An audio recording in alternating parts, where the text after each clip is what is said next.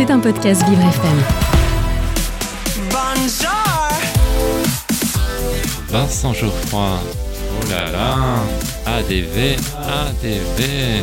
Agenda différent de Vincent Geoffroy. Mon rendez-vous extraordinaire. Et, et oui, qu'est-ce que vous croyez?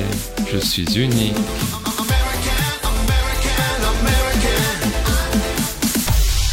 J'ai un secret pour vous. Aujourd'hui, dans mon agenda différent, je vous parle du film Les Trois Mousquetaires, Milady. Mais chut, ne le répétez à personne. Vous aviez aimé le premier épisode d'Artagnan, vous adorerez le second. Martin Bourboulon est toujours à la réalisation.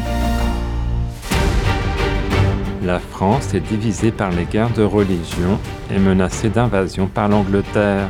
Mais elle peut compter sur une poignée d'hommes exceptionnels qui vont croiser leurs épées.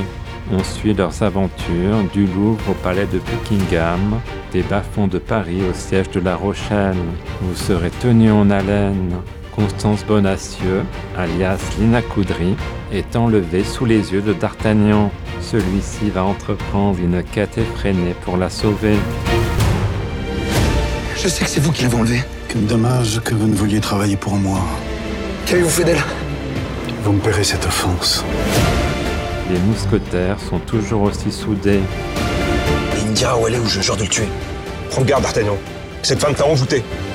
Ils vont devoir composer avec la terrible Milady, jouée par Eva Green. Cette femme mystérieuse m'a intrigué.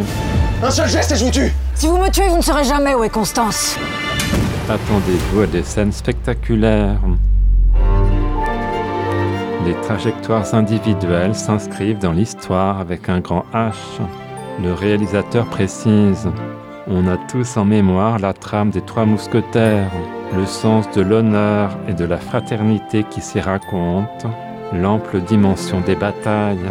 François Civil est exceptionnel dans le rôle de D'Artagnan. Pour celui-ci, il a dû apprendre l'escrime, les chorégraphies de combat et devenir le meilleur cavalier possible. Pour camper Porthos, Pio Marmaille a dû prendre 10 kilos tout en devant effectuer des gestes ultra précis.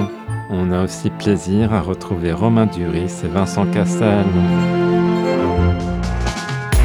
Ce film est encore plus épique que le premier épisode. Il transmet un message de tolérance. Maintenant que vous connaissez mon petit secret, je vous laisse. J'ai un épisode de la Starac à mater en replay. À demain.